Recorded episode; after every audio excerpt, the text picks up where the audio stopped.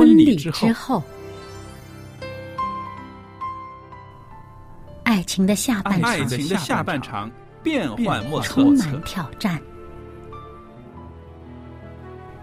也许结婚后发现枕边人竟然和你有着天壤之别的性格，天壤之别的性格。原来原来性格不合真的会有问题。嗨，到时再说吧。哦。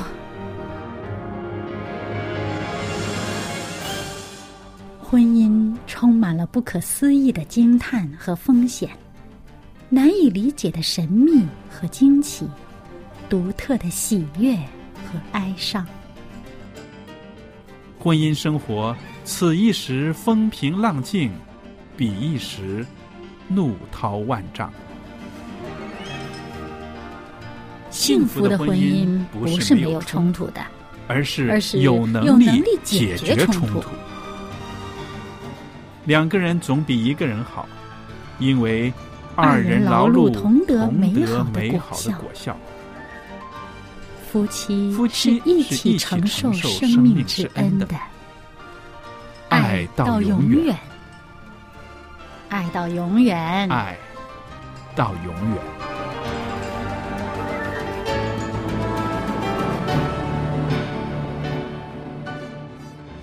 收音机旁边的听众朋友们，大家好！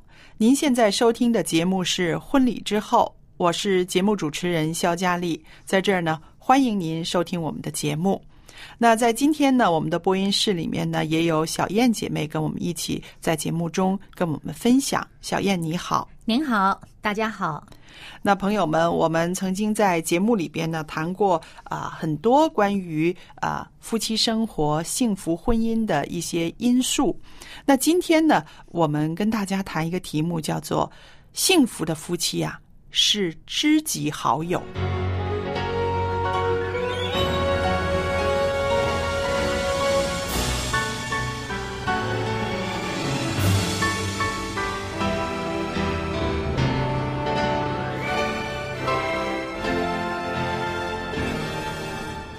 那我们说到呢，今天我们跟大家要分享的呢是说，幸福的夫妻呢是知己好朋友。那其实我想在婚姻生活里面呢，呃，光是知己好朋友呢，也不能够呃全部啊代表了，是不是？其实夫妻生活里面有很多角色的这种搭配，对吧？对，每一个人啊。扮演的是一个不同的呃角色，呃，你在现在这一刻是一个知己，在下一个，在下一刻你可能是另外一个身份，两个人搭配的合宜呢，这个。路呢就容易走下去。是的，那我们首先说到这个，在家庭里面呢，一个最基本的元素呢，就是一个丈夫，一个妻子，对不对？嗯。啊，有夫有妻才成为一个家庭。那么，这个是一个家庭的最基要的部分啊。嗯。我们看到夫和妻其实呢是两个角色，两个职责，对不对？嗯。就好像啊。家里面有爸爸有妈妈，爸爸妈妈这个角色呢啊不能够混淆，对不对？也不能够替代。嗯，那有这样子的角色在呢，我们才会有一个平衡，是吧？嗯，对，这个呃有足够的阳刚，也有足够的阴柔，这样子的呃搭配起来呢，它才会和谐。嗯嗯，对，互补是的。那我知道呢，在中国人的这个啊。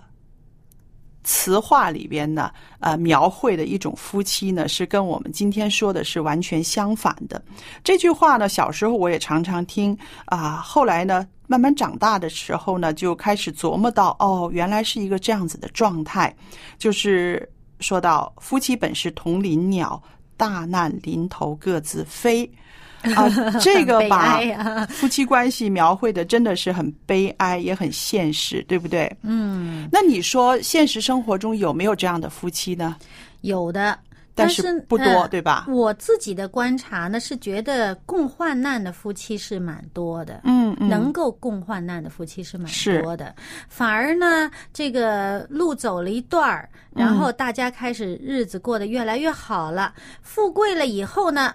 反而出问题了。嗯啊，共富贵呢就不是那么容易，就是结发夫妻从患难一直走走走走到一个平顺安稳，最后富贵以后，嗯反而出问题了。那我在想，无论是大难临头各自飞啊，还是呃相反的，就是不能够共富贵啊，我相信呃这都不是突然之间发生的，都是在以往的日子里面、以往的生活里面，呃他们的那种交流啊、那种倚靠啊、那种职责啊，有没有把它啊、呃安排的很好？嗯，如果是在过往的日子里面情感的基础很好的话呢，我相信呃可以共患难，也可以共富贵，哎，对吧？因为你作为一个夫妻，如果你彼此在平常的日子里面都是已经习惯了对方的存在，习惯了呃对对方的这种依靠、嗯啊，那么你到患难的日子，你不会把它丢下的。是啊，你到富贵的日子，你也舍不得扔下它。是，嗯，所以呢，这个呃，同林鸟。呃，这个各自飞的状态呢，往往是它这个基础还不是太牢靠，嗯或者说彼此的这种呃连接的关系也不是太紧密。是。嗯、呃，我自己就在想啊，夫妻是知己，是好友。呃，很多人呢是结婚之前的确是这个状态的啊，啊，最好的朋友有什么事情呢？啊，第一个要跟他说啊，呃，有什么秘密呢？第一个要啊跟他来分享啊，分担呢。这个的确是在呃婚姻之前呢，啊、大家可能是在这个状态里面。可是呢，呃，慢慢的，呃，日子过久了，啊、生活忙乱了，好像有的时候夫妻反而是。呃，陌路人，你也听过这个词是不是？嗯，呃，变成陌路人了。那我相信，如果是变成陌路人的话呢，的确啊、这个就会啊、有你刚刚所说的那种啊，不难啊、嗯，难共共富贵，对不对？嗯也会像我刚刚提到，就是大难临头各自飞了。对，因为为什么各自飞呢？你说它都是同林鸟，它没有说是这个呃，好像这鹤啊、是一对儿的，嗯嗯啊，或者是这个呃天鹅，它是一对儿的，嗯啊。那么他说同林鸟，只不过大家都在同一个林子里面，彼此独立啊，它本身就是一个散的状态嘛，嗯本来就是没有互相连接的状态嘛。嗯那肯定大难临头，它就各自飞了，因为它。彼此之间没有什么关系，大家只不过在同一个林子里头。嗯那么，可是这个夫妻不一样啊，它是有一个很紧密的连接的话呢，它就不会产生这样一个呃各自呃过分独立的一个状态。嗯呃，那么像比如说你说知己，那对呀、呃，结婚前是最好的朋友，嗯啊，什么东西呢？都与对方交流分享，那个时候你就会达成一个默契，觉得哎呀，我的婚姻一定是的没有他不行。嗯嗯然后，可是当你结婚以后，大家各自忙的时候呢，呃，这种交流少了，那很明显，渐渐的这种默契也就会少了。是因为你说的少了嘛，谁都不会说是呃呃，你什么都不说，我就已经。彻底了解你了，嗯你总是要有一种彼此交流的一些机会，才能保持，才能保持这种啊、呃彼此明白对方的这种心态。因为人在，因为毕竟哈两个人呃。都在社会上，可能有自己的工作，嗯可能有自己的事业，或者说一个在社会上，一个在家里面，嗯大家的这种呃经历啊，是慢慢会有不同的。是你如果没有充分的交流的话呢，各自在呃自己的这种经历当中发展的时候呢，他就会慢慢的有一些呃沟通不了的这种距离感了。嗯你如果没有去沟通的话，没有努力的去朝这个方向融合的话呢，他这种默契一定就会。淡了，越来越淡。是那你觉得不默契了，那就不再是知己了，不再是知己了，慢慢连朋友也不是了。是，所以为什么呃，我们很多人呢都是这样子的，呃，自己在外边遇到了一些个事情啊，都是自己撑着，不愿意把它跟家里面的人分享或者是分担。可能开始的时候是出于爱护啊，不用不用他为我这么担心，不用他为我这么担忧。其实说真的，如果真的是一个这么亲密的关系的话，最想知道你现在经历什么的，最想知道你现在是呃有什么事情发生的，就是你的伴侣，对不对？其实是他是最想知道的，但是呢，往往我们都有的时候都用错了啊。把我们的话呢，都是跟朋友说了，嗯，呃，外边的好友呢，我们可以分享，可以分担，可以谈谈几个小时。可是回到家里边呢，好像啊，是出于好意，不想让他担心，但是呢，你把你自己的资讯呢，完全的封闭了、封锁了。其实，呃，那个配偶是相当寂寞的，嗯，就变成大家没有交集了，对，嗯，大家都各自平行走自己的路。就没啥关系了，是啊，因为可能有的时候一开始觉得，哎呀，我跟他说，一开始可能是觉得，哎，没必要，呃，让他呃，这个想想的太多啊。但是你慢慢的可能就会变成，哎，我跟他说也没用，反正他也不知道，他也不理解，他也不明白，说来干嘛？他也帮不上忙。哎，你是如果有这种还叫目标结果。很很清晰的这种的话呢，你会觉得你跟他说没啥用。其实呢，虽然没有用，他其实他只要他知道，他心里就开心。对对，他不未必他帮得上你的忙，但是他可以，呃，给他有一个。有同理心的机会，嗯，让他能够理解你的处境，能够体谅你的想法，对不对？你完全什么都不跟他讲，你让他凭空去哪里发生这个同理心呢？嗯，是，所以我们就是说的，其实啊，做夫妻啊，要在这个知己好友的这个呃。基础上呢，要不断的发展，不要因为一个婚礼、一个忙乱的生活、一个大家住在屋檐下，就把这个两个人说知己话的这个渠道呢给堵塞了，对不对？嗯嗯。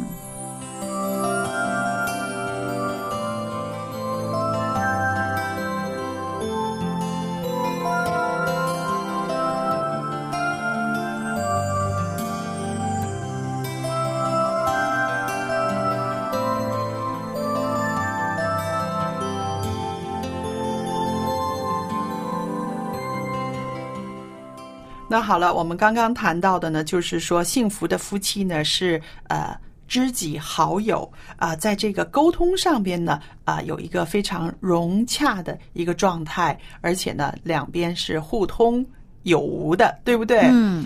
那接着下来，我们再说到一个婚姻里面的一个角色呢，就是说，纵使结了婚，夫妻两个人呢也要有那种情人的感觉。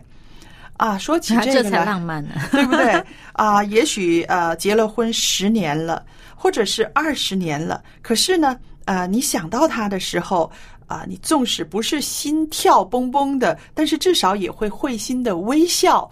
那我想这种状态呢，的确是啊，两个人的这种互相的爱慕、这种依恋呢，还是很深刻的。这是一个非常好的角色哦，在婚姻里面。嗯，我就想起哈，以前，呃，在身不由己的年代，嗯，呃，很多夫妻哈都是分居两地的。哦哦哦，那么。他们一想到我可以回家探亲，这个词儿是很常用的吧？经常会说：“哎，探亲了！”哎呀，大家都会心微笑，知道：“哎呀，他探亲去了，一回来就容光焕发，另一个人了。”那好像小别胜新婚那种啊！大家这个就盼望着那一刻的相聚哈。那个时候的夫妻真的是情人，好像我我终于一年攒了几天假，然后我终于可以去探亲了，去会我的情人了哈，去会我的妻子、我的丈夫这样子。嗯，那个时候的人呢，真的是很盼望着，而且他们的这个婚姻关系蛮持续的，在那个时候很少听说有离婚的，是。嗯，可是呢。啊，到了这个呃，现在比较这个呃，大家都能够在一起的时候呢，反而往往呢很忽略对方的存在。嗯嗯，其实是不是因为那种呃，因为我自己也有感受哈，就是当呃出差在外几天的时候。你这个呃，丈夫打电话给你，嗯，那个声音，电话里的声音跟见面的时候是不一样的哦。不只是这个呃，好像是线路的问题哈，不是这个问题，他那种态度、心态似乎都不一样，因为好像我觉得这个。呃，是呃，美学里边有一个词儿叫距离美，是是距离美。有的时候稍微有那么一点点的这种啊距离啊，就是说不是那么完全的呃腻在一起的时候呢，它可能反而有一种一种尊重，嗯啊，一种它。隔开来的那种欣赏的那种角度，嗯，你如果离得太近了，像比如说一幅画，你贴在眼前看，你是看着它非常细腻的功力哈，但是远看是另外一种气魄，你呃远看和近看欣赏的东西是不一样的，是，嗯，所以我觉得这个情人呢，啊，你想啊，他天天腻在一起的那个一定。就是说，不是情人。以前说的情人，还是往往有点距离的吧？嗯啊，往往不是那种随时可以得到的才叫情人呢，是不是？然后 这个是小燕的这个呃看法，真的是挺浪漫的。那自我自己来说呢，呃，我感觉的这个情人呢，呃，是说到那个刚刚我提到，就是那种依恋呢那种爱慕啊，我自己就想到啊，为什么？情人的状态是大家最觉得美好的、欣赏的呢？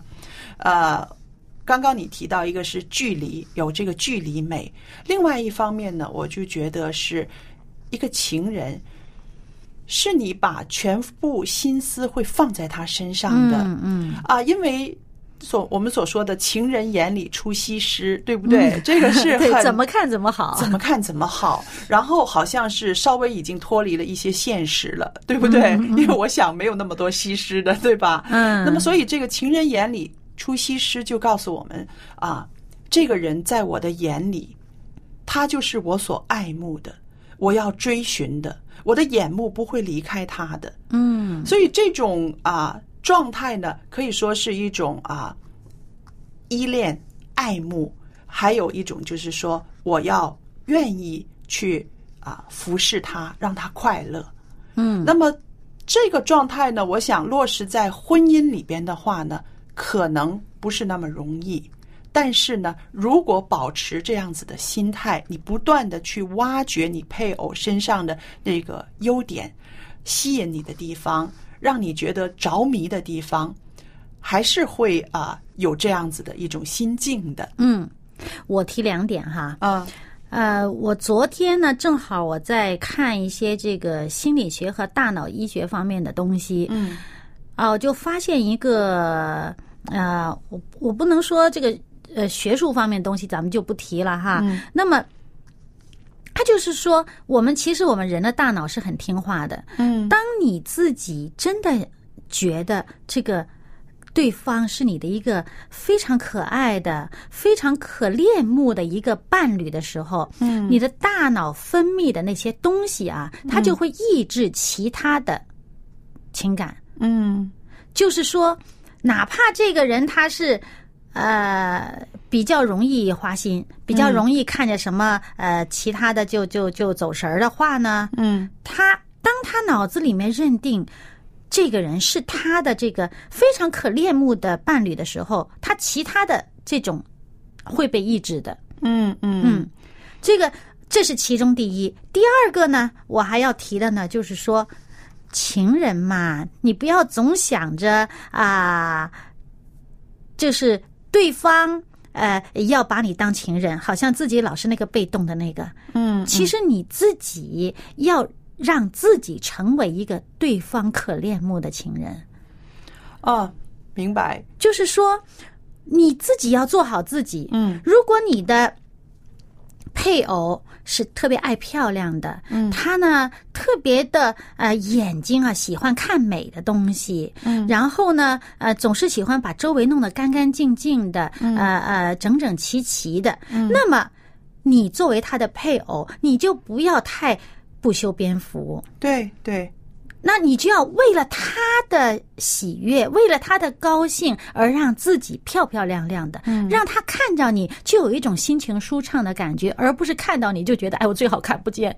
那其实根本情人呢，就是两方面的，不可能是单方面。女为悦己者容嘛，对，你要为你的配偶让他觉得你是值得，嗯啊，让他依恋的那个，让他羡慕的那个。对，我想其实情人的这个状态呢，其实是真的两方面的，是彼此吸引、彼此爱慕，他才能够成为一个啊这个情人的状态。如果是单方面的话，这个状态就就要单恋了，对不对？那么我们看到哈，这个呃，在婚姻生活里面，怎么样能够让呃心底的那种爱慕仍然投射在你的。配偶的身上呢，呃，最实际的方法呢，就是说，你每天都思考一下他的好，嗯，他对这个家的贡献，嗯。啊，你说没有一个人所有的特点都是缺点的，对不对？总会有一些值得让你欣赏的地方，嗯，那么。在生活里面，常常想到对方为这个家付出的，为你所做的，甚或啊，如果你觉得他为你做的都不够，一天到晚都是在工作，都是在啊在挣钱，就是在外边拼，其实这也是他对家里面的贡献，这也是很难得的一个勤奋。吃苦耐劳的一个优点，对吧？当然，每一件事呢都要看你看这件事的角度。是你看的角度不同，呃，你看这件事的心态不同呢，它的性质在你眼里看来就是完全不一样的东西了。嗯。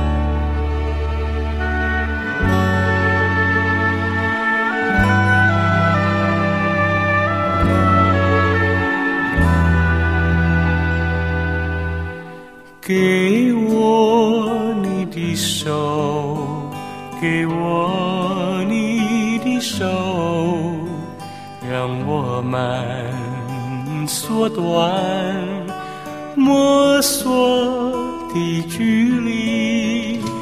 给我一首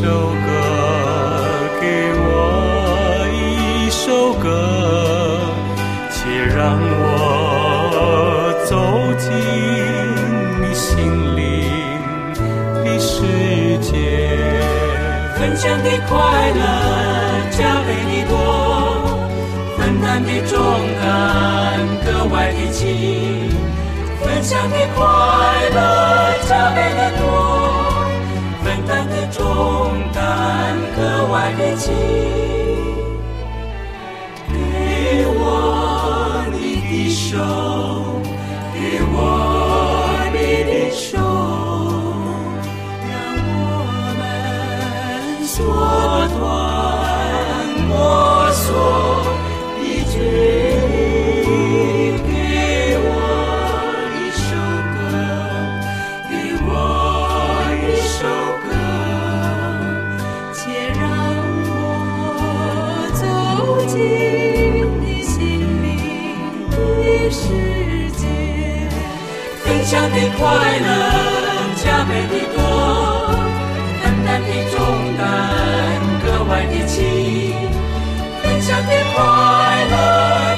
的多，分担的重担格外的轻。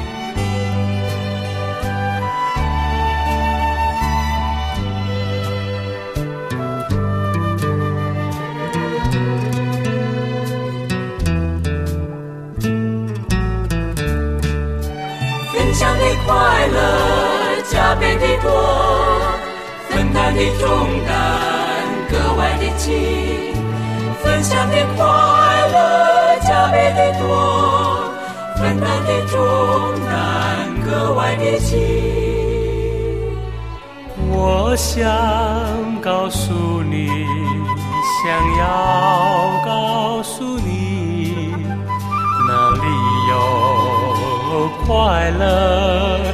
生生而不息，哪里有平安能满足你心，哪里有永恒的生命可追寻？